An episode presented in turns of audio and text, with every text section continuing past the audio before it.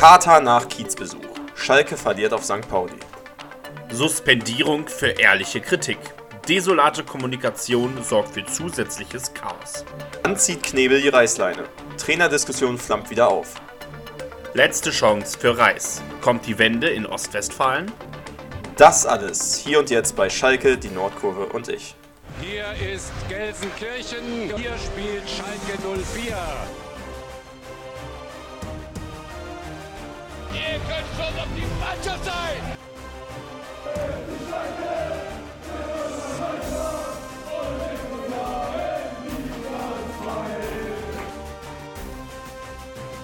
Es gibt gewisse Dinge im Fußball, die sind nicht beeinflussbar.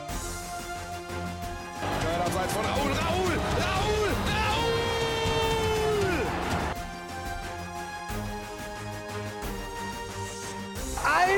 Einfach nur noch irre!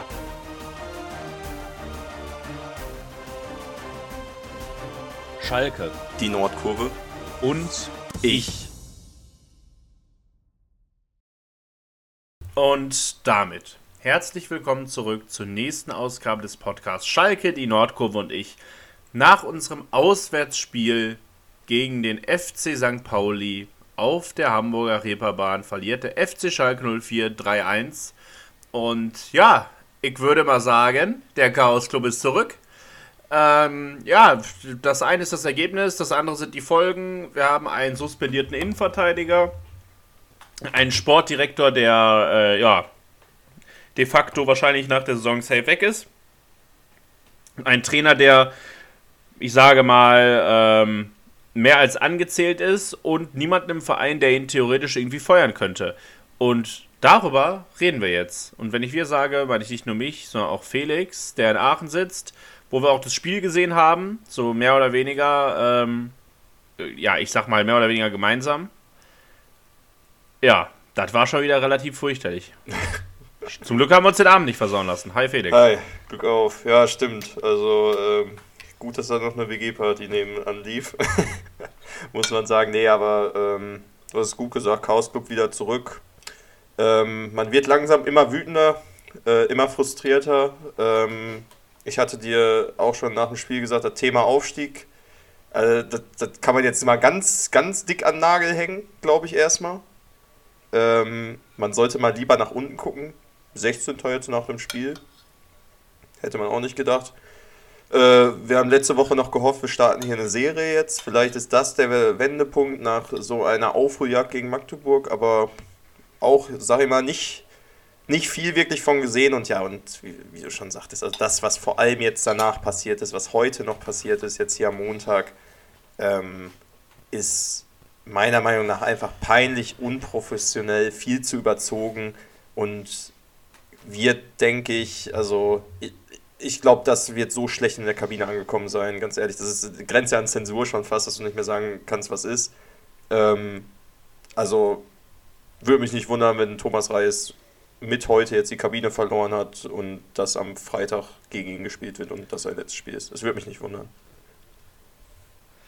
Ähm, nee, mich auch absolut nicht. Ähm, also einmal zur Korrektur kurz, das ist tatsächlich gestern schon gewesen. Ah, war das gestern, war schon Sonntag. stimmt, ja. das, ähm, und ähm, ja, ich überlege, ob wir das kurz vorweggreifen.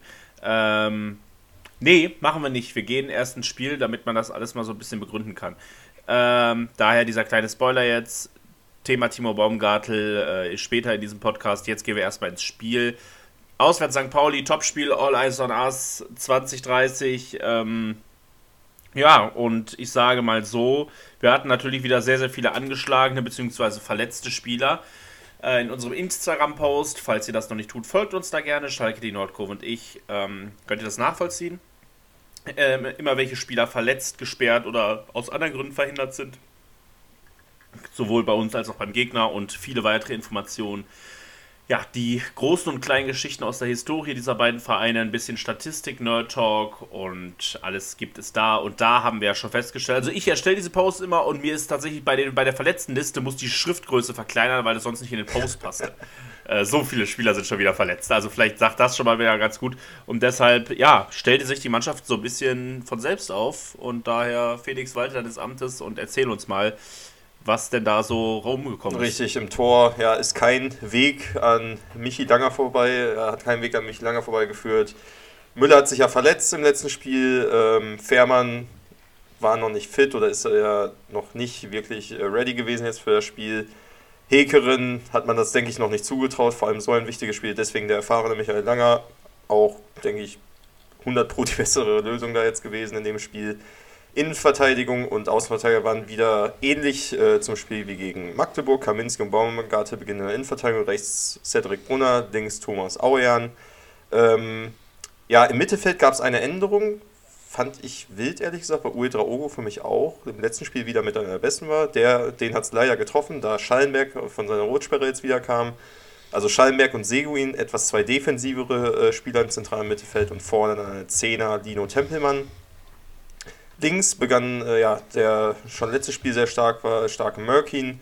Vorne drin Sebastian Polter auch aus Alternativ Alternativlosigkeit. Und rechts, ja, Kabadaji für den, äh, ja, ich glaube, wir haben ihn letzte, Mal, schon, letzte Woche schon gut genug runtergemacht für den sehr, sehr schlechten Moor.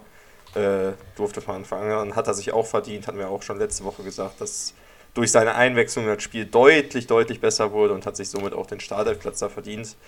Ja, und so sollten wir ins Spiel gehen. Und äh, wie ich sagen muss, ganz ehrlich, äh, schon in den ersten Minuten dachte ich so, ei, ei, ei, wir sehen wieder dieselben 30 Minuten wie ähm, noch vor einer Woche. Ja, also das war, das war wirklich wieder eine völlige Katastrophe. Ich habe wieder mehrfach einen, einen, halben Herzinfarkt bekommen. Und du sagst es, es ist so ein bisschen wie gegen Magdeburg.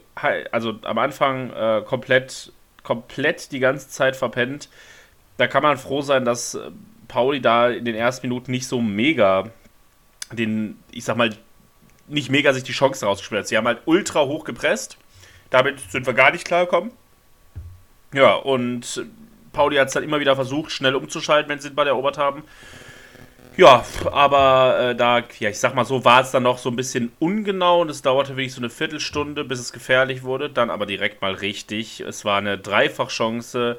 Ähm, Saliakas steckt auf der rechten Seite zu Hartl durch.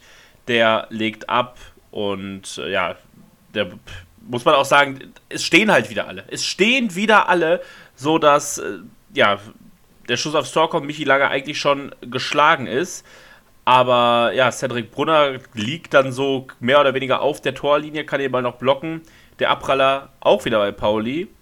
Ähm, da ist, hält dann Baumgartel irgendwie noch den Körper rein und der dritte Versuch von Metcalf geht dann knapp übers Tor. Aber halt so eine Dreifachchance, wo wir auch einfach überhaupt keinen Zugriff bekommen, sodass der Ball halt zweimal nochmal zurückspringt und sich Anschlusschancen ergeben. Es kann halt nicht sein, es ist halt wieder Standfußball. Kaminski nehme ich da rein und insbesondere auf Schallenberg, über den reden wir gleich nochmal. Ja, und äh, dann hat es auch, wie gesagt, dann keine zwei Minuten später äh, wieder, ja, hat wieder gebrannt bei uns im Strafraum, 18. Minute, ähm, wieder eine Riesenmöglichkeit durch eine Ecke für, für St. Pauli. Eggestein steht so, ich weiß nicht, in einem Radius von drei Metern, kein Gegenspieler, kann komplett frei zum Kopfball äh, kommen. Langer pariert da, aber wirkt echt, ja, man, man darf vielleicht sogar sagen, Weltklasse. Ähm, dann äh, schnappt sich. Für einen 38-Jährigen, ja, da ist halt ein 38-jähriger Torwart, der da die beste Leistung in den ersten Minuten wieder abruft. Das, das, ist, halt schon so, wieder echt unangenehm. Das ist so bezeichnend, wirklich. Ja, Eggestein kommt danach wieder an den Ball, Ball springt zurück, ähm, will ihn dann ja etwas zu genau machen, äh, peilt die rechte Ecke an, trifft aber leider nur den Pfosten. Ähm, Metcalf macht es dann nochmal aus der Distanz, äh, wo sich dann Tempelmann einmal den Ball wirft. Ja, und dann, ja, Geschrei ist groß. Ähm, Zehn Pauli-Spieler haben dort ein Handspiel gesehen. Ich glaube, auch alle vom Fernseher haben da dann ein Handspiel gesehen, spätestens in der Wiederholung. Ähm, Wilmore guckt sich das, Schiedsrichter Wilmore guckt sich das Ding nochmal an, äh, geht raus, äh, Videobeweis gibt's und ja, ist, ist halt, äh, und, äh, muss man nicht drüber diskutieren, denke ich. Ist ein klares Handspiel. Ich glaube, weiß nicht, warum man so da reingeht, ehrlich gesagt, in den Ball. Und deswegen zu Recht Elfmeter da. Ah, ich finde ja, schon. Also, also ja. Ich finde es dumm, wie man ja, reingeht, also, einfach so. Das ist eine ja, natürliche ja. dann Hand. Für mich ist noch immer eine natürliche Handhaltung, weil er halt sein Gesicht schützen will. Aber so springst du, so grätschst du doch keinen Ball ab, einfach so. Das ist. Da brauchen wir, das, ach, das ist über Dummes, da brauchen wir gar nicht drüber reden. Äh, ich bin auch, also es ist auch 100% Elfmeter, nur ich würde halt ganz gerne einmal kurz drüber reden. äh, weil es sich halt schon die Diskussion gab, klar, man hat halt wieder ein Spiel verloren und da ist natürlich die Suche nach Schuldigen immer, ich sag mal, der Schiedsrichter ist häufig da das äh, erste Mittel der Wahl, das muss man ja wirklich sagen. Aber ähm, ja, ist es genau die richtige Entscheidung. Einmal so ein bisschen regelwerktechnisch erklärt. Es geht halt darum, dass äh, diese unnatürliche Handhaltung, die immer so ein bisschen, ich sag mal, proklamiert wird, aber also ist es halt schon so, ist, ist, natürlich ist es irgendwie natürlich so, sich das Gesicht zu schützen und die Arme müssen bei der Grätsche auch nicht im Körper sein, sagt keiner, aber sie sind halt, die Arme sind halt überm Kopf und er blockt dadurch halt einen Schuss aufs Tor. So sind die Arme da nicht, geht der Ball halt aufs Tor. Und dann sind, hast du halt schon mal wirklich so zwei Kriterien, die sehr für ein strafbares Handspiel sprechen. Und ja, für mich ist das daher eine sehr eindeutige Sache. Äh, klarer, klarer Strafstoß Willenbock hat sich da jetzt, da jetzt auch nicht so wahnsinnig lang angeguckt. Völlig, völlig richtige Entscheidung. Ähm, Marcel Hartl verwandelt den Strafstoß dann rechts. Ja, Michi lange in der falschen Ecke. Ja, war dann das 1-0, war die logische Folge aus diesen ersten 20 Minuten. Ich hatte aber so ein bisschen das Gefühl, dass wir es gebraucht haben, weil dann zumindest es im Anschluss direkt mal eine, eine, eine Chance gab äh, durch Kabadaji, der, äh, der sich wirklich gut durchsetzt da im Zweikampf, sich mal wirklich so durchwühlt, auch ein bisschen Glück hat, ehrlicherweise, dass er da im Ballbesitz bleibt. Äh, ja, schließt dann ab, knapp über die Latte. Das war halt die, also wenn halt so ein Schuss, der über die Latte rauscht, die beste Chance nach 22 Minuten ist, weiß man wieder, was das, äh, was das für Chancen waren. Das war halt der erste Schuss aufs Tor, einer von zwei in der zweiten Halbzeit. Ja, muss man, muss man sagen, ich hatte dann mit dieser Chance so ein bisschen das Gefühl, ah, vielleicht kommen wir jetzt. Aber dann ist es halt, eigentlich ist es wieder völlig eingeschlafen und von uns kam nichts. Und dann irgendwie in der 29. hat Schalke plötzlich einmal den Ball gehabt und dann wurde es gefährlich und keiner wusste warum. Ja, richtig. Es war wieder, ja, Aoyan und Jalla. Aoyan setzt sich gut auf links durch, wo wirklich die komplette rechte Seite von Verteidigungsseite von Pauli irgendwie pennt, sich komplett da uneinig ist, wer jetzt hier den Schritt rausmacht, wer drauf geht. Somit hat Aoyan genug Zeit, ja, sich äh, die Strafraumbesetzung mal anzusehen und spielt einen ja, wunderbaren flachen Ball auf, auf Polter, der nur ja, den Schlappen reinhält und wirklich echt richtig schön und äh, gut wie in Stürmermanier ins rechte Eck äh, ja, versenkt. Äh, Torwart ohne Chance und es steht ja irgendwie dann aus dem Nichts auch wirklich 1 zu 1, wo so keiner wusste, okay, äh, wie ist das jetzt passiert? Aber das war dann mein Gedanke auch wieder da, als, als das 1-1 gefallen ist zumindest sind wir ja wieder effektiv. Also zumindest äh, holen wir da dann aus, machen wir gerade jetzt in so einer Phase aus wenig dann sehr viel, weil ich hatte schon das Gefühl, wir hätten, wie gesagt, in diesen ersten 30 Minuten auch. Wir hätten da zwei, drei ja, zurücklegen können, hätte sich keiner beschweren genau, können. Dass, dass, dass man halt dann, wie gesagt, dass wir dieses Glück halt irgendwie aktuell brauchen, das ist ja, äh, kannst ja nicht, kannst ja nicht leugnen. Also das war auch Glück gegen Magdeburg, dass uns da die zwei Dinger dann reingefallen sind und dadurch halt Stimmung und alles da war. Und da dachte ich so, das könnte es jetzt auch wieder sein. Äh, irgendwie so ein Turning Point in dem Spiel, aber war es leider. Die Stimmung ist so. halt wahnsinnig wichtig. Ja. Ne? Ähm, vielleicht da nochmal noch ein Satz vorher zu. Die Stimmung auf Pauli ist überragend gewesen. Support muss man auch einfach mal Pauli loben, war schon relativ sensationell. Also unser Support auch. Also war schon, war schon richtig fett, hat richtig Spaß gemacht, so von der Fanstimmung her. Aber ja, das, ich sag mal, das, das Spiel jetzt in der äh, von uns war leider dem nicht angepasst. Auf Magdeburg, äh, gegen Magdeburg ging es dann halt so ein bisschen, weil die Fans halt, wie du gesagt hast, dann mitgetragen haben.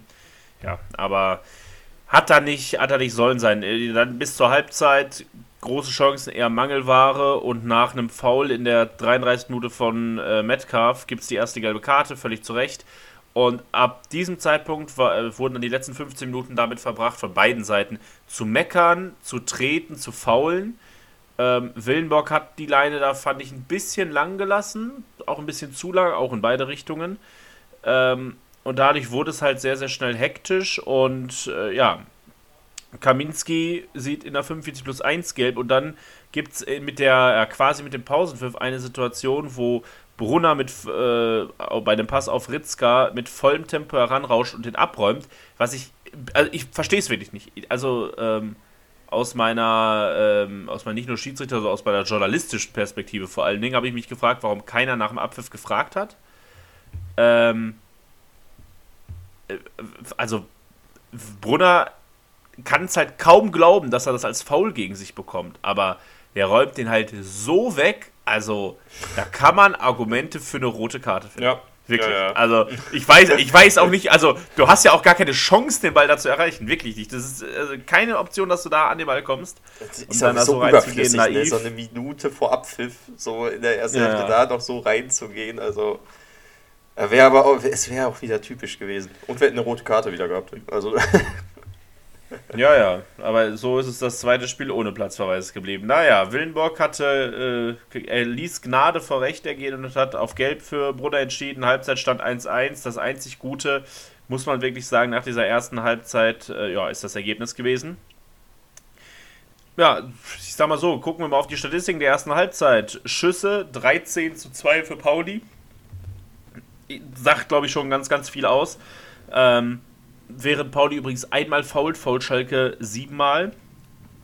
Ja, auch wieder, finde ich, äh, sehr bezeichnende Passquote von 75%. Bei Langpässen sind es 57%. Flanken, eine von drei angekommen. Äh, 61 Ballverluste. Ja. Also muss man da noch, muss man da noch viel mehr sagen? Ich glaube das nicht. sind ganz, ganz viele Kleinigkeiten, die ganz viel Scheiße bedeuten. So, also das ist Ja, richtig, ja. richtig schlimm gewesen, fand ich, weil es wieder genau dieselben Fehler waren wie aus dem Magdeburg-Spiel aus der ersten halben Stunde. Ähm, wie verteidigt wurde in, mit einer Passivität, mit einem Abstand zum Gegenspieler. Sehr, sehr frech und wie gesagt, Glück, dass Pauli generell in dieser Saison das Hauptproblem hat, dass sie ihre Chancen nicht machen. Ähm, also, ich, ich war geschockt, muss ich sagen, nach dieser, nach, also dass da nicht irgendwie, dass man echt so 0,0 an das Magdeburg-Spiel anknüpfen konnte. Ja, auch, auch von der also Stimmung her, sag ich mal, auf dem Platz, jetzt nicht auf den Rängen, sondern auf dem Platz, fand ich halt wirklich, dass es echt ein Rückschritt war und dass es halt dann, ich sag mal, den Schnuff drüber war, weil es da halt aggressiv war es, aber halt nicht klug, sondern wieder sehr, sehr dumm und das war halt sehr ärgerlich. Äh, noch eine letzte Statistik, insgesamt erste Halbzeit auch 39% Ballbesitz, das ist auch richtig schlecht. Ähm, also, also wirklich gar keine Kontrolle gehabt. 1-1, Bestes war, wie gesagt, das Ergebnis. Damit gehen wir in die zweite Halbzeit und die fing gut an, muss ich wirklich sagen.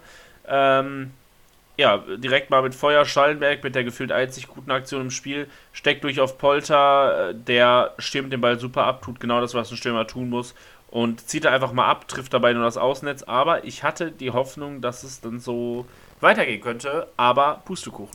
Ja, richtig, denn keine zwei Minuten später äh, ist Pauli dann auch in Halbzeit 2 angekommen. Saat, der nach dem Ballgewinn ja äh, gut sich in Position dribbelt und ja aus halbrechter, halb, halblinker Position abschließt, suchte Palt die rechte obere Ecke an, aber da äh, ja Langer fliegt vergeblich, muss man sagen, hätte nicht bekommen, aber Gott sei Dank Pfostentreffer Nummer 2. Äh, ja, Ball geht gegen Pfosten, springt ins Tor aus und damit hat sich auch Pauli angemeldet, wie gesagt, und äh, ja, unser Feuer dann auch direkt, sag ich mal, im Keim erstickt schon. Äh, Obwohl es danach, muss man sagen, sehr, äh, ja, es war ein sehr dynamisches Spiel, es ging hin und her, äh, aber ohne wirklich klare Torchancen, muss man sagen. Aber viele einfache Ballverluste, gerade von uns im Aufbauspiel, wieder sehr, sehr, äh, sehr, sehr schlimm, was da passiert ist. Und wenn dann mal irgendwie, wenn es zu einem Schuss von uns gerade mal kam, abgeblockt oder irgendwie, weiß ich nicht, in die Sterne, nicht wirklich äh, was Überzeugendes. Genau, also ein Spiel, was vor allem zwischen den Strafräumen stattfand, zumindest bis Minute 57, leider in die falsche Richtung. Äh, Marcel Hartl schnürt den Doppelpack, indem äh, ja, er den Ball selbst also mit einleitet und es stehen wieder alle. Es passiert genau das gleiche wie in der ersten Halbzeit.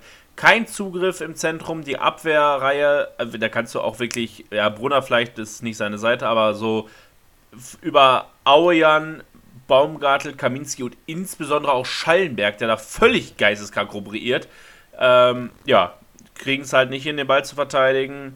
Eggestein lässt auf Hartl abklatschen, der sich im Strafraum ganz in Ruhe um die eigene Achse drehen kann, den Ball an den rechten Innenpfosten setzt und diesmal springt er nicht wie 10 Minuten vorher raus, sondern springt ins Tor. 2-1 und ja, Pauli wieder mit der Führung. Ja, richtig. Pauli hat dann auch in der Folge gewechselt. Albers kam für Eggestein rein und dann muss man wirklich sagen, hatten wir so 5, 6, 5 bis 10 Minuten, wo wir ja um die direkte Antwort wieder bemüht waren. 61. Minute, das hätte es wirklich sein müssen. Kaminski schickt Merkin super, super, mit einem super tiefen Ball hinter die Kette. Ähm, ja, Merkin äh, tanzt, zwei, zwei Gegenspieler aus, auch noch den Torwart, hat sich dann da aber dann ein bisschen zu weit vorgelegt äh, sodass er nicht mehr einschieben kann, sondern nochmal zurücklegt auf Kabadaji. Aber der, äh, ich weiß auch nicht, warum der das so schön machen wollte, dass er den da oben in den Knick hauen muss. Äh, setzt den Ball nämlich dadurch drüber. Hätte man auch flach einschieben können, denke ich mal. Aber ja, damit ist auf jeden Fall fast. Der Schuss von Kabadaji war so ja. scheiße, das ist echt unglaublich gewesen. Also, ich sag mal, den bekomme ich gefährlich auf. Ja, ja, also das, Mann, Mann, Mann. Dass es auch immer volle Kanone sein muss, ne? Also, der, der prescht immer gegen den Ball, aber gut ist er ja noch jung, 64. Minute, hätte es aber genauso, hätten wir es nochmal besser machen können. Ähm, Polter, der von Merkin diesmal steil geschickt wird, äh, auf einmal findet er sich im einzigen einzigen Vasili wieder, aber der, ja, bleibt lange stehen ähm, und äh, hält den, hält den ja, kleinen Chipball von Polter sicher. Und äh, ja, Polter verliert damit dieses 1 gegen 1, es steht nicht 2 zu 2. Und ja, das, das war es dann auch dann erstmal wieder für eine Zeit. Wir haben dann doppelt gewechselt. Uedraogo und Kuzuki kamen für Kabadashi und Seguin. Äh, ja, auch schon 66. Minute, muss man, muss man sagen. Und Uedraogo hat auch wieder so ein bisschen äh, Kreativität reingebracht. Aber wie gesagt, waren halt auch nur noch 24 Minuten zu spielen. Ähm, ja, 68. Minute. Hartl macht fast den lupenreinen Hattrick weil Schallenberg irgendwas tut, aber halt nicht vernünftig verteidigen. Ähm, ja, spielt quasi einen unfreiwilligen Doppelpass, der ähm, Hartl kann dann abziehen. Diesmal Michi Langer wieder, hält uns zu dem Zeitpunkt dann noch im Spiel. Aber ja, von diesen großen Chancen, die Felix gerade erzählt hat, äh, gab es dann erstmal keine mehr. Ja, eigentlich das nächste zu erwähnen ist eine gelbe Karte für Ron Schallenberg. Das passt zu seiner Nichtleistung wirklich. Und der 82 ist er dann auch rausgegangen. Kike Top kam für ihn. Äh, bei Pauli kamen noch Bukalfa und Amendido. Polter holt sich da noch gelb. Und dann gibt es in der 85 Minuten einen Wechsel, wo ich mich wirklich. Also, da bin ich wirklich aus allen Wolken gefallen. Ne? Äh, ich auch, da habe ich auch richtig rumgeschrieben, muss ich sagen. Ähm, ja. Wir haben noch auf der Bank folgende Spieler: Justin Hekeren, ja, fair, der ist Torwart. Dann haben wir noch, ähm, dann haben wir noch den Henning Matriciani, ein Verteidiger zwar, aber der halt mit seiner Mentalität alles, ja, alles da mitbringt. Ja, und auch ein schneller Mann so, ist auch, so muss man ja auch sagen. Und auch ein schneller Mann ist dazu. Ein schneller Mann ist dazu. Da haben wir noch Niklas Tauer, ein Mittelfeldspieler auf der Bank. Und wir haben noch äh, Blendi Idrissi auf der Bank. Und wir haben noch Tobias Mohr auf der Bank. Zwei auch weitere offensive Spieler definitiv. Und dann haben wir noch den bisher nicht spielenden Thomas Kallas auf der Bank. Ihr erinnert euch vielleicht 30-jähriger Tscheche, den wir, äh, ja, den wir jetzt geholt haben. Und den bringen wir für Baumgartel. Das heißt, wir wechseln in der 85 Minute den defensivsten Spieler, außer den Torwart ein.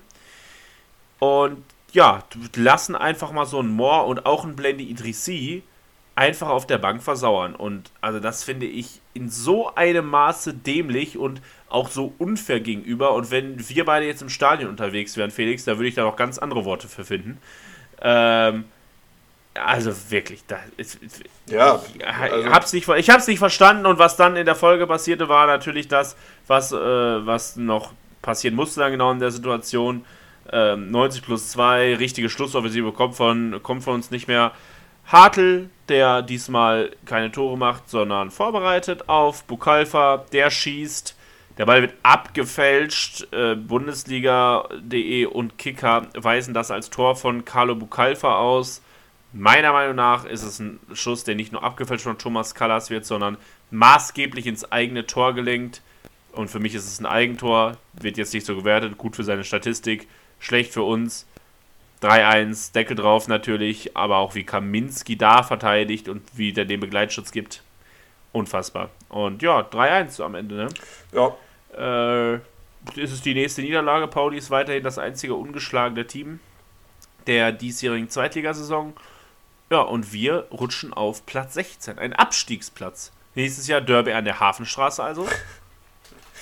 Ja, wirklich. Nee, es ist, es ist einfach wirklich erschreckend. Äh, Gerade die Art und Weise halt kotzt mich so ein bisschen an, muss ich sagen, jetzt mittlerweile, weil dass das ein schweres Spiel wird da mit einem Tor gegen Pauli, die ja auch, muss man ja sagen, jetzt hatten wir beide, glaube ich, in der Saisonprognose gar nicht so hoch jetzt gesetzt, aber die ja auch jetzt äh, Aufstiegsambitionen auf jeden Fall anmelden dürfen, ähm, dass es da schwer wird gegen die. Alles fair, alles gut. Aber wie gerade, also wie, wie 15 äh, Minuten vor Abpfiff keine Schlussoffensive bekommen kann, wie man trotzdem ideenlos weiter einfach nur nach vorne spielt mit langen Bällen, wie man dann als Trainer einen Innenverteidiger noch einwechselt. Klar kannst du damit argumentieren, ja, Kopfballstärke, dies, das, aber dann nimm doch einen Kopfballschwachen Spieler raus und nicht den mit einen der besten, mit äh, Baumgartel noch. Außerdem hattest du schon da drei kopfballstarke Spieler mit Kaminski, Baumgartel und, und Polter da. Und wenn wir eh nicht flanken, bringt das auch nichts. Also es, es wurden so viele falsche Entscheidungen, fand ich, in diesem Spiel getroffen. Und ja, was dann danach noch an der Seitenlinie mit dem äh, ja, Interview von Timo Baumgartel passiert ist, das, das hat dem Ganzen echt noch so die Krone aufgesetzt und ja, wirklich, glaube ich, mit die schlechteste, die schlimmste Woche jetzt eingeleitet, die wir, glaube ich, dieses Jahr äh, erleben. Ja, bisher. Bisher. bisher. Also, also, also, ich, also ich sag mal so, der Oktober kommt noch und das, was für den HSV der April ist, das ist für Schalke ja häufig mal der Oktober. Ich erinnere letztes Jahr an Frank Kramer, an so Spiele gegen Hoffenheim. Äh, alles Oktober. Ich erinnere an Ruven Schröder, der sich äh, der aus persönlichen Gründen zu äh, Kollege Max Eberl da äh, nach Leipzig verzogen hat. Äh, kurzer Satz dazu. Ach, also ich, äh, mein, mein, meine innere Befriedigung über das äh, Max Eberl-Plakat in der, in der Gladbacher Kurve war sehr, sehr groß am, äh, am Samstag. Ähm, ja, das sind alles so Sachen, die im Oktober passieren. Wir sind gespannt, was jetzt in diesem Oktober passiert. Bisher, gebe ich dir aber recht, es läuft jetzt so ein bisschen die schlimmste Woche. Hm, ich würde sagen, bevor wir über Timo Baumgartel reden, machen wir ganz kurz einmal das Sportliche zu. Äh, habt ihr Bock auf was Lustiges? Äh, ich hoffe, du hast die Statistik nicht vor dir liegen, Felix. Welche, was sagst du, welcher Schalke hat die meisten Zweikämpfe gewonnen? Ich hatte es gerade schon gesehen, glaube ich. Das war Polter, ne? Ja, ja, ja zehn Stück. also wenn, wenn, wenn, wenn der, wenn der Ü30 Stoßstürmer, der eigentlich nur dafür da ist, vorne den Ball festzumachen und mal den Kopf oder den Fuß reinzuhalten, die meisten Zweikämpfe gewinnt, dann sagt das sehr, sehr viel über die Abwehrleistung der, äh, ja, der, der restlichen Verteidiger aus. Aber naja, ich würde sagen, wir machen noch kurz Held und Depp. Äh, ich finde den Helden sehr einfach, persönlich. Also ich, es gibt zwei Kandidaten, einen haben wir gerade genannt äh, mit Sebastian Polter, aber ich finde, wer noch wirklich so absoluter Lichtblick war, war Derry John Merkin, der sich wirklich, ja, also komplett aufgerieben hat und äh, alles, alles reingeworfen hat und an dem hat es wirklich nicht gelegen. Ich finde ihn bisher wirklich eine sehr große Bereicherung für die linke Seite. Zusätzlich auch noch der schnellste Mann auf dem Platz gewesen. Ähm, ja, also für mich ist Derry John Merkin ganz klar der Held. Ja, gehe ich auf jeden Fall mit. Zum Depp, äh, ja, hat man, glaube ich, ein bisschen mehr Auswahl vielleicht gehabt, aber am Ende trifft es unseren, meiner Meinung nach, oder unserer Meinung nach, unseren ja, sogenannten Königstransfer damals, Ron Schallenberg. Ähm, ja, also ganz ehrlich, als, also nach dem Spiel muss ich sagen, er auch schon zum zweiten Mal. Zum zweiten Mal. Ich muss sagen, er hat jetzt nicht gefehlt die letzten beiden Spiele äh, durch seine Rotsperre. Es ist nicht so krass aufgefallen. Ähm, das wenn er aufgefallen ist in diesem Spiel jetzt, muss man sagen, weil man sich gefragt hat, wo rennt der denn schon wieder rum? Und ja, auch wie gesagt, bei, bei einem Gegentor auf jeden Fall auch richtig dick drin. Viele Chancen, die sich da Pauli erspielt hat, hätte ein gut stehender, positionsgetreu spielender Sechser besser wegverteidigt. Ähm, Schallmerk nicht und damit auch ja, wahrscheinlich verdient äh, Depp des Tages diesmal ja, ich, ich weiß halt, also das Problem ist halt, dass er halt auch der Sechser ist. Den solltest du halt als Kreativmann wahrnehmen und dass der halt irgendwie so ein bisschen, ich sag mal, das Spiel lenkt und führt. Und ich finde, er ist halt immer nur dann zu sehen, wenn es was Schlechtes Ja. ist. Und er, er fällt halt einfach komplett, halt komplett ab anderen, weil man muss ja wirklich jetzt mal auch, vielleicht, wenn man was Positives jetzt aus dem Spiel noch heraus, also herauskristallisieren will, ist es halt so, dass Murky, Polter und Kabadaji vorne eigentlich ihren Job gemacht haben.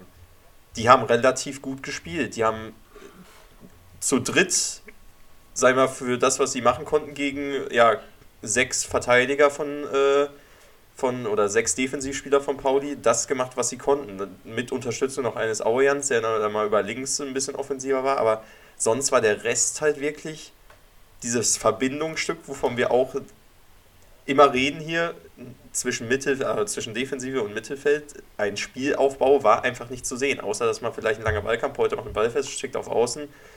Es, es war nichts. Und wenn man ein gefährlicher Pass kam, die beiden Chancen, die wir, äh, die wir, wo wir fast noch das 2-2 gemacht haben, da muss ein Kaminski den tödlichen Pass spielen. Und nicht ein Schallenberg. Wo ist Seguin? Wo ist jetzt Tempelmann? Die sind dafür da, gefährliche Pässe zu spielen und nicht der Innenverteidiger.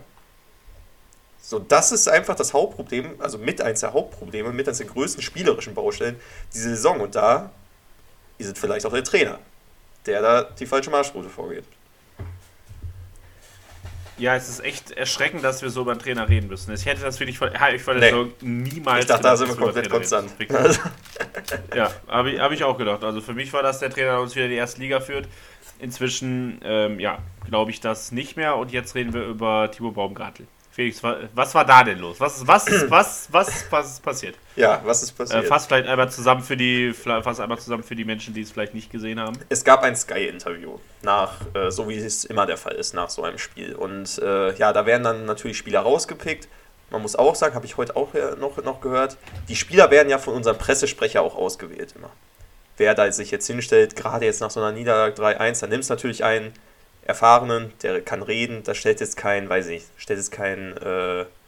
Kabadaji hin, genau. Den, den, den hättest du hingestellt, der hat zwei Buden gemacht und hätte das Spiel gewonnen. So, aber nein, du stellst einen Timo Baumgartel hin, der kann sich gut ausdrücken, der hat viel Erfahrung, hat schon viel gesehen, viel erlebt. Ähm, ja, und wird gefragt, wie er das Spiel denn so gesehen hat. Und hat wirklich, ja. äh, Ich, meiner Meinung nach hat er nicht, was ja alle jetzt im Verein behaupten, er hat weder den Trainer persönlich angegriffen, noch irgendwen schlecht da, dastehen lassen. Meiner Meinung nach hat er einfach sachlich und inhaltlich war er komplett, also wirklich, er hat nur das angesprochen, was ist und hat die, ja, die Spielweise unserer Mannschaft und die Taktik einfach ganz sachlich kommentiert und äh, erzählt, dass das so nicht weitergehen kann. Und das ist, sage ich mal, sehr vielen Leuten im Verein oder gerade Thomas Reis äh, nicht ganz gut bekommen. Ähm, vor allen Dingen, das, was ich halt so auch so spannend finde, ist, dass er genau, also dass er halt genau das anspricht, was wirklich das Problem ist, mal auf so einer taktischen Ebene mal runtergebrochen. Ähm, Schalke spielte über den ganzen Platz 1 gegen 1, da ging es äh, im, im Speziellen nochmal drum. Und ja, dass wir das halt immer spielen, ist, kann halt nicht sein. Und als Beispiel dafür, ähm, Fabian Hürzler, das ist der Trainer von Pauli, ist in der PK vor dem Spieltag gefragt worden, ja, Schalke spielt ja immer Mann gegen Mann über den ganzen Platz.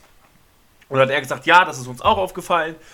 Und ähm, wir haben schon mal gegen eine Mannschaft diese Saison gespielt, da haben wir das richtig gut hinbekommen. So, wir haben unsere Mittel und Wege, das zu lösen. Und stimmte. Also, die haben es halt ganz einfach gelöst. Und dass man das dann halt kritisiert in so einem Interview, finde ich völlig nachvollziehbar. Und er hat es halt ruhig und solide getan und hat da halt vernünftig Kritik geübt, ohne den Namen Thomas Reis zu nennen. Ähm, ja, natürlich ärgert er sich dann in dem Moment und ist vielleicht auch, also ich, ja, emotional mit Sicherheit, aber ich fand, dass es zu keinem Zeitpunkt irgendein Grenzübertritt war.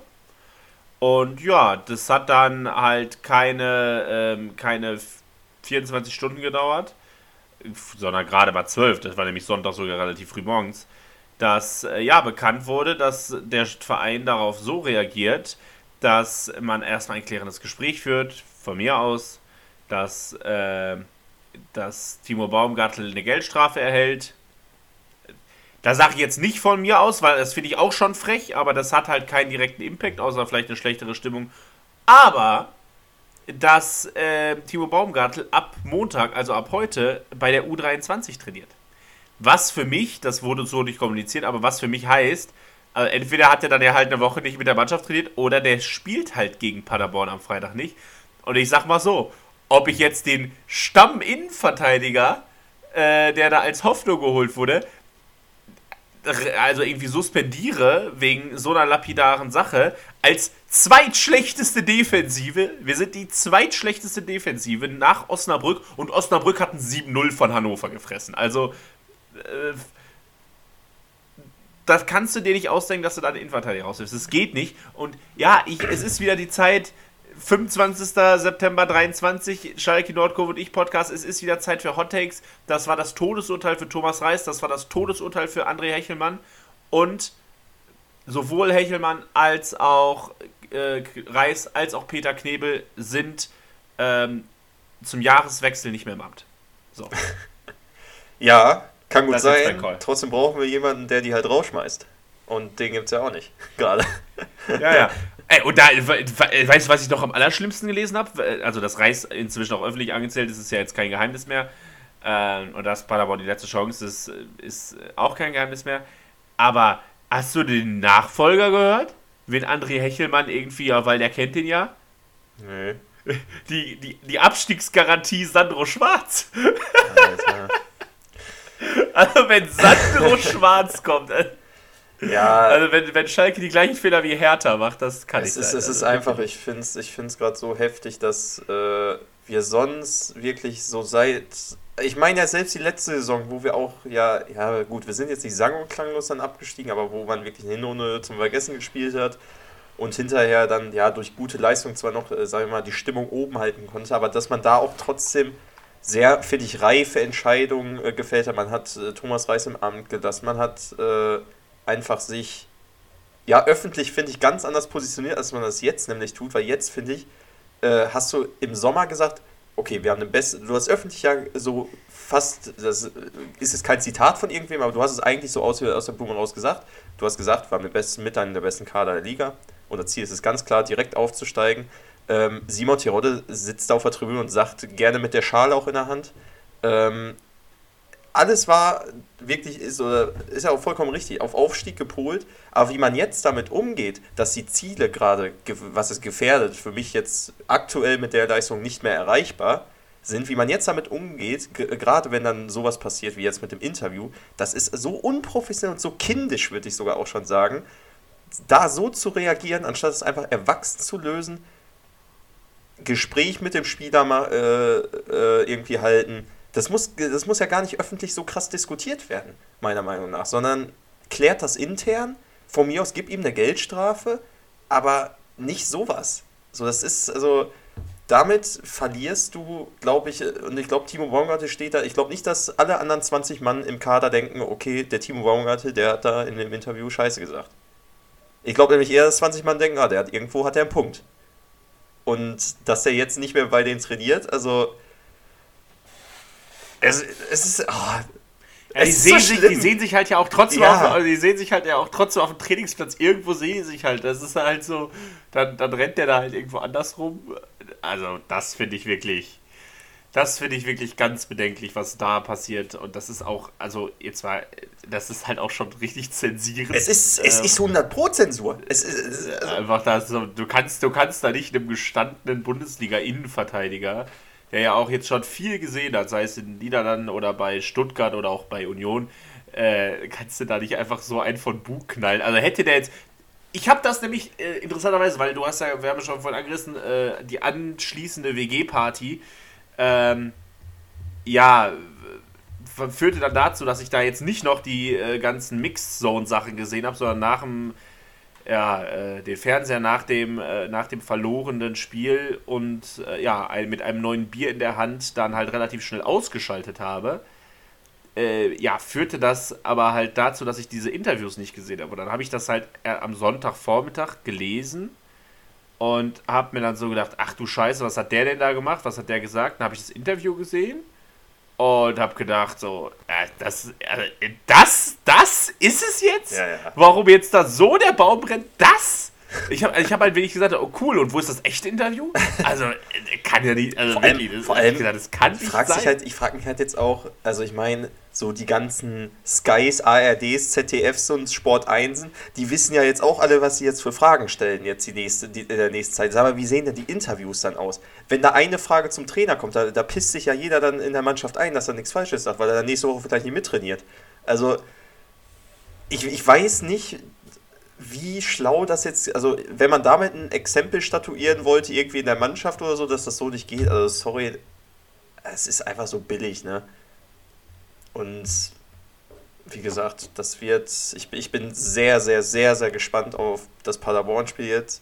Gar nicht mal aufs Ergebnis, das ist mir, es ist sogar zweitrangig für mich, finde ich, sondern auf die Art und Weise, wie wir dieses Spiel angehen, ob man dieser Mannschaft ansieht, dass sie keinen Bock mehr auf den Trainer hat, weil das glaube ich wird passieren nach sowas. Und dann mal gucken. Also ähm, Sport 1 berichtet, mal mal so kurzer Einblick in die Presseschau hier. Äh, Sport 1 berichtet, dass es noch vereinzelt Spieler geben soll, die zu Thomas Reis stehen, darunter Namen wie Sebastian Polter und Kenan Karaman. Die Anzahl derer, die Thomas Reis kritisch sehen, nimmt aber zu. Auch äh, interessant. Und zu. die Watz, äh, ja, ja, und die, und die Watz sagt, Thomas Reis sei ratlos und geknickt gewesen, äh, jetzt nach dem Spiel. Ja, das ist halt irgendwie schon, schon sehr, sehr traurig. Und Ron Schallenberg wurde halt auch gefragt dazu, über die Taktik des Trainers. Und dann hat er dann auch gesagt, es ist Quatsch, von der Taktik des Trainers zu sprechen. Das ist unsere Taktik. Wenn der Trainer sagt, machen, dann machen. Ich finde, das klingt jetzt auch nicht so wahnsinnig nach Unterstützung. Also, oder da- nicht so wahnsinnigen Support. Ähm, ja. Und es ist da halt so die Frage, ob dann diese, wenn du halt überlegst, ein Baumgartel jetzt äh, suspendiert und dann machen es halt auch die Ausfallsachen, äh, die Ausfallzeiten. Also, dass halt so ein Dominik Drexler und auch ein Simon Terodde da jetzt halt aktuell verletzt sind und wohl auch gegen Paderborn nicht spielen werden. Und auch Danny Latzer, der, also der fußballerisch nicht keinen Impact hat, aber ich glaube schon, dass auch ein Danny Latzer ein Standing da hat. Äh, und dass die halt gerade aktuell nicht mittrainieren können, ist natürlich dadurch sind es halt noch weniger, die da mal den Mund aufmachen können. Und wenn dann Timo Baumgartel jetzt auch noch da weg ist, schwierig. Äh, übrigens, die Bild-Zeitung berichtet von einer Geldstrafe in Höhe von 4000 Euro, das ist ein halbes Wochengehalt. Ähm, ja, ist sehr überschaubar, aber also ich bin gespannt. Vielleicht äh, ist das jetzt nur für ein Training gewesen, dann sage ich ja, Schwamm drüber, dann ist es halt nur scheiße kommuniziert. Aber sollte das wirklich dazu führen, dass der gegen Paderborn nicht spielt und wir dann mit Kaminski und Thomas Kallas in der Innenverteidigung spielen, also dann werde ich, dann werde ich wirklich sauer. Dann werde ich wirklich sauer. Das kann tatsächlich nicht sein. Also du, du lässt ja so viel. Also klar, ich bin, ich bin ja auch Fan davon, dass man, sag ich mal, so einen Verhaltenskodex auf jeden Fall in so einer Mannschaft hat und dass auch Dinge bestraft werden, aber ähm, sowas ist wirklich. Naja. Ich glaube, da haben wir jetzt genug drüber geredet, denke ich. Also das. Da, da kommen wir, also. Ja, Kommen genau. wir nicht wir halten es für völlig falsch. Wir, wir halten es für völlig falsch und es ist das Todesurteil für Reis, äh, Echelmann und ja, auch, auch, in, auch in Teilen ähm, Knebel, der ja zumindest auch bei den Krisengesprächen dabei war, auch wenn das so nicht kommuniziert war. Apropos Knebel, der wird wahrscheinlich sein, also der Vertrag wird mit großer Wahrscheinlichkeit nicht verlängert. Man hört ja auch, Peter Knebel äh, bringt sich in Stellung für eine Position beim DFB, wo die auch gerade großen Umbruch machen. Ähm, ich hoffe, dass er da halt seine Aufgaben bis zum Ende dieses Vertrages ja, weiterhin so führt, weil auch da gibt also häufen sich die Stimmen, dass er das nicht mehr so tut, nicht mehr mit der nötigen äh, mit der nötigen Macht da. Ja, und ich sag mal so, wenn da irgendwann der, das Gefühl ist, dass es halt so nicht geht, dann wird man halt auch über eine Vertragsauflösung von Peter Knebel sprechen müssen. Die Frage ist nur, wer soll das machen, weil also Aufsichtsratsvorsitzender so, Clemens Tönnies, da haben wir in diesem Podcast, glaube ich, alles zugesagt, was wir von diesem Mann halten, aber und der war auch viel zu viel präsent, aber trotzdem war in Clemens Tönnies ja das, der krasse Gegenentwurf zu einem Axel Hefer. Klar, der sollte nicht immer äh, dauerhaft präsent sein, aber auch vom Aufsichtsrat muss da so ein bisschen Zusammenhalt und Geschlossenheit kommen. Und der Aufsichtsrat war halt geschlossen nicht noch nicht mal in Hamburg. Die sind halt noch nicht mal mitgefahren. So. Also das ist halt wirklich, also das kann es nicht sein. Und ähm, deshalb sage ich auch, Pauli geht völlig schief. Pa äh, Pauli sagt, Paderborn geht völlig schief. Aber da kommen wir später zu. Ähm, sonst reden wir nämlich viel zu lang Und ähm, ja, dazu ist alles gesagt. Es ist wieder mal eine Podcast-Folge, glaube ich, wo wir uns hier sehr aufregen. Ich glaube, eine der ikonischeren Podcast-Folgen wird das hier gerade, habe ich so wieder ein bisschen das Gefühl. Und äh, ja, und jetzt kühlen wir mal ein bisschen die Stimmung runter und äh, schauen mal, was so die anderen Teams gemacht haben in unserer Rubrik, was sonst noch auf den Plätzen passiert ist.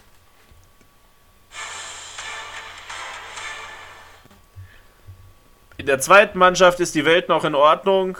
Da ist keiner suspendiert und äh, im Gegensatz zur ersten Mannschaft hat, ähm, hat die zweite Mannschaft auch schon mehr Siege als äh, suspendierte Spieler. Die erste Mannschaft hatte nämlich genauso viele suspendierte Spieler. Ähm, wie Siege. Die zweite Mannschaft hat mal wieder gewonnen. Achter Platz, obere Tabellenhälfte 1-0 gegen Wegberg Beek das goldene 1 zu 0 durch Joey Müller, auch jemand, den ich gerne mal in der ersten Mannschaft sehen würde. Ähm, den wir, glaube ich, sogar schon mal in der ersten Mannschaft gesehen haben, wenn ich mich nicht vertue. Ist der nicht sogar, ähm, ist der nicht sogar, ja, ja, der hat gespielt schon diese Saison. Auf jeden Fall ähm, macht er das goldene Tor. Schalke steht weiterhin auf Platz 8 in der Regionalliga West und kann damit zufrieden sein. In der zweiten Liga, wir haben den HSV angesprochen, und haben gesagt, ja, im April verkackt der HSV, aber der HSV verkackt offenbar auch gerne auswärts bei Aufsteiger. Nach der 2-1-Niederlage gegen den SV Elversberg äh, kürzlich gab es jetzt die 2-1-Niederlage gegen Osnabrück. Übrigens, Osnabrück so ein bisschen der Angstgegner vom HSV. Die haben die auch äh, mehrfach schon in den letzten zehn Jahren aus dem Pokal geworfen. Und ähm, ja, am Ende ist es, ist es ein Spiel, wo, wo Paderborn äh, wo Paderborn, oh Gott, wo äh, Hamburg mit 1 in Führung geht durch Glatzel nach 12 Minuten und das Spiel halt dann noch kippt. Auch finde ich ein sehr, sehr, interessante, sehr interessanter Spielverlauf da. Und man muss sagen, völlig verdient. Also Hamburg kommt am Ende auf 0,85 Expected Goals, Osnabrück auf 4. Also Osnabrück gewinnt das Spiel völlig verdient, Hamburg absolut schwach, unterlegen. Und äh, Osnabrück bleibt damit auf Platz 18, aber das war halt wirklich das erste gute Spiel. Also die, die müssen natürlich auch, aber 122 gelaufene Kilometer ist halt bockstark. Ne? Also Starkleistung von Osnabrück und vielleicht kommen die jetzt langsam in Liga 2 an. Ja, kommen wir zum nächsten Spiel. Da hat unser Gegner von letzter Woche, der SFC Magdeburg, gegen den Gegner von nächster Woche gespielt, der SC Paderborn. Ja, auch ein bisschen verkehrte Welt. Magdeburg ja im obere, in der oberen Hälfte der Tabelle. Paderborn ja, muss man auch sagen, die haben sich, glaube ich, auch ein bisschen mehr ausgemalt diese Saison, genauso wie wir. Gibt nächste Woche also ein kleines Kellerduell, jetzt nach dem Spiel auf Platz 15. Ja, die beiden Teams trennen sich 1 zu 1. Grimaldi für Paderborn in der 35. zum 1 zu 0. Und ja, was passiert dann, wenn man ja dann das Fußballspiel einstellt und nur auf Konter setzt? Richtig, irgendwann fällt der Ball rein. Castaños, 85. Minute 1-1. Im Endeffekt leistungsgerecht. Magdeburg auf Platz 6, Paderborn auf Platz 15. Wir gehen zu unseren Freunden aus Nürnberg, die sich unentschieden trennen. 2 zu 2 gegen Braunschweig. Braunschweig geht da in Person von Uja in Führung. Ähm, ja, dann Doppelschlag von Nürnberg durch Okunuki und Benjamin Goller, Ex-Schalker. Hat da schon 1-2. Uja gleicht in der zweiten Halbzeit noch aus. Äh, ja, Braunschweig muss man sagen, sehr effektiv. 0,8 Expected Goals und zwei Tore, deutlich über dem Wert. Äh, Nürnberg bei knapp 2. Äh, Punkt geholt auf Platz 10 Paderborn tritt auf Platz 17 weiterhin auf der Stelle. Äh, Anthony Uja noch zwei Tore erzielt. Ja, für ähm, Braunschweig mit der letzten Aktion des Spiels rauscht Uja hart mit Matenia, dem Nürnberger Torwart, zusammen, bleibt liegen, muss ausgewechselt werden und heute kam die Diagnose schwer verletzt, Ausfallzeit mehrere Monate. Äh, der Kicker schreibt völliger Katastrophenfall für Braunschweig. Also Uja ist ja der Einzige, der Braunschweig noch hoffen ließ. Ich glaube, dass äh, du hast Braunschweig ja auf Platz 18 getippt ich glaube, dass das jetzt wirklich ganz, ganz schlimm ist, dass Uja da verletzt ist. Also, ähm, das ist schon, das ist schon wirklich, äh, wirklich brutal. Man kann nur sagen, äh, gute Besserung da an den Kollegen. Kommen wir zum nächsten Spiel und ja, wahrscheinlich zum mitspektakulärsten des Wochenendes. Das Kleeblatt empfängt zu Hause den KSC. Ähm, führt ja zuvor fünf äh, Spiele ohne Sieg, waren ja eigentlich sogar relativ gut in die Saison gestartet, ähm, konnten sich jetzt aber in dem Spiel ja wirklich in einem richtigen Spektakel äh, äh, wieder retten. Da war alles dabei, was das Fußball jetzt begehrt. Äh, fünfte Minute schon das 1 zu 0 für. Direkt die Antwort dann vor Karlsruhe in der siebten Minute. Keine sechs Minuten später das nächste Tor für Fürth, 2 zu 1. Wanizek gleicht dann aus für den KSC. Stindl bringt dann sogar Karlsruhe dann noch in Führung in der Nachspielzeit der äh, ersten Hälfte. Doch, ja, Spiel war noch immer nicht abgepfiffen, erste Halbzeit noch immer nicht abgepfiffen und äh, führt gleich dann wieder aus, 3 zu 3. Es gab noch eine rote Karte in der 56. für Fürth, äh, gelb-rot für Green. Und dann, ja, in Unterzahl äh, kann Fürth dann sogar in der 64. auf 4 zu 3 stellen und ja, das Spiel dann irgendwie nach Hause bringen, irgendwie äh, da eine halbe Stunde in Unterzahl das Ding verteidigen und äh, gewinnt damit, ja, 4 zu 3, wichtige drei Punkte für Fürth, äh, die ja ein bisschen Plätze gut gemacht haben. Platz 13, jetzt Karlsruhe rutscht runter auf Platz 12. Wir kommen zum Aufsteigerduell Wiesbaden gegen Elversberg. Klingt wie ein Drittligaspiel, war von der Qualität auch her so. Ähm, das Spiel bekommt die Kickernote 5,0, spannungsarme Partie. Äh, ja, Elversberg gewinnt das Spiel. Völlig verdient. Über drei Expert Goals, am Ende auswärts mit 2-0. Elfmeter, Jakobsen und Fagir in der 79. der Deckel drauf macht. Elversberg damit, wie gesagt, auf Platz 8. Äh, ja, solide Leistung. Ähm, es, ist der, ähm, es ist der dritte Sieg in Folge für Elversberg. Einfach mal eine kleine Serie, unter anderem gegen den HSV und jetzt in Wiesbaden. Also ich sag mal so, ich habe ja Elversberg als saisonklanglosen Absteiger getippt. Das sieht aktuell noch nicht so aus. Zweite Liga kann auch immer wieder viel passieren, aber jetzt gewinnt erstmal Elversberg. Wiesbaden rutscht auf 14. Wen wir beide, glaube ich, als Aufsteiger getippt haben, ist die Fortuna, oder? Richtig? Haben wir beide, ne? Das ist ja. richtig, ja. Die, wir haben beide Fortuna auf Platz 2. Ja. Die liefern auch aktuell ordentlich ab, sind aktuell Erster, haben am Sonntag zu Hause Hannover 96 äh, empfangen und äh, ja, sind nicht über ein 1 zu 1 hinausgekommen. Hannover entführt einen Punkt aus, aus Düsseldorf, äh, siebte Minute Eckschalter Teuchert äh, macht das 1 zu 0 ja, und verteidigt dann auch leidenschaftlich äh, das, das, das Spiel runter. Düsseldorf kann nur durch einen Elfmeter zum Ausgleich kommen, trotz mega vieler Chancen. Also ein dritter, drei Punkte wären auf jeden Fall auch verdient gewesen für Düsseldorf. Weiß nicht, ob sie sich so sehr darüber beschweren. Wahrscheinlich sind noch immer Erster. Hannover auf Platz 5 auch, glaube ich. Die können auch sehr zufrieden sein mit ihrer Punkteausbeute bis jetzt. Ja, im Gegensatz zu manchen anderen Teams.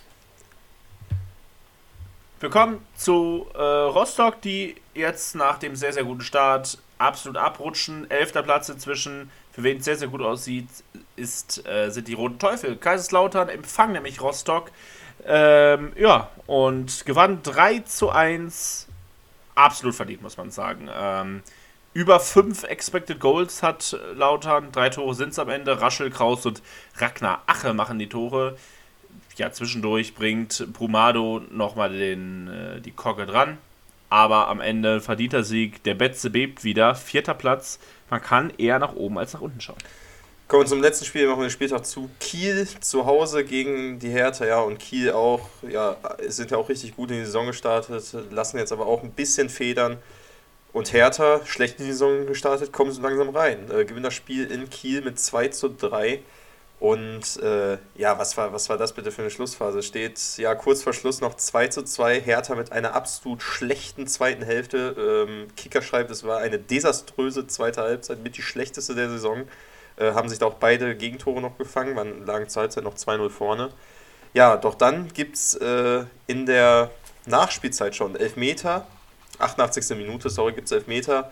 Tabakovic tritt an und verwandelt nicht ähm, damit, äh, ja, eigentlich äh, Spiel schon durch, aber ich weiß nicht warum, Holtby, äh, Holtby sage ich schon, Ab, zu doof, äh, legt da auch nochmal einen Herr Tana im Strafraum und äh, es gibt... Da bin ich direkt im Anschluss an den Elfmeter. gibt, gibt wieder Elfmeter, Ex-Schalker Rese und Ex-Kieler vor allem Rese. Äh, schnappt sich den Ball und äh, macht es besser als Tabakovic. Ähm, und ja, macht den Ball rein steht damit 3 zu 2. Am Ende holt sich noch Schulz gelb-rot ab äh, von Kiel.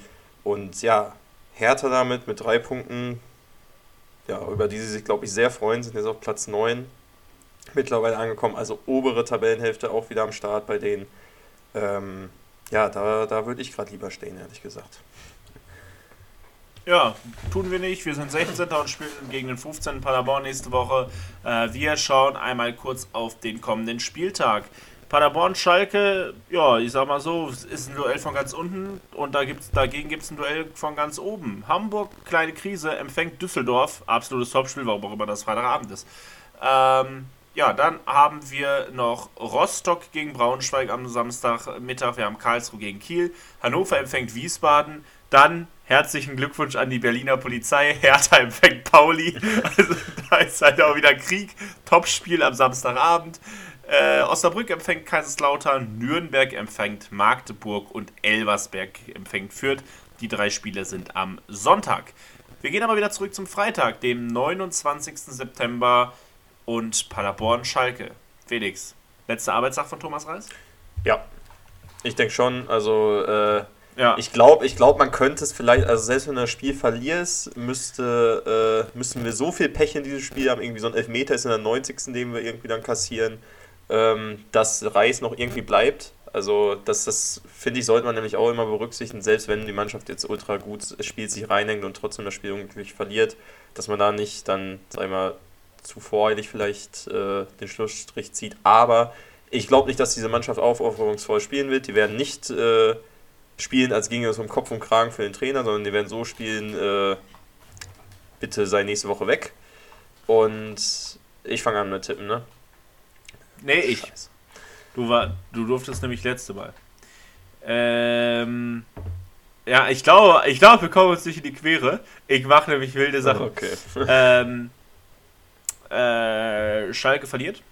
Und Schalke verliert das Spiel sang- und klanglos mit 3 zu 0.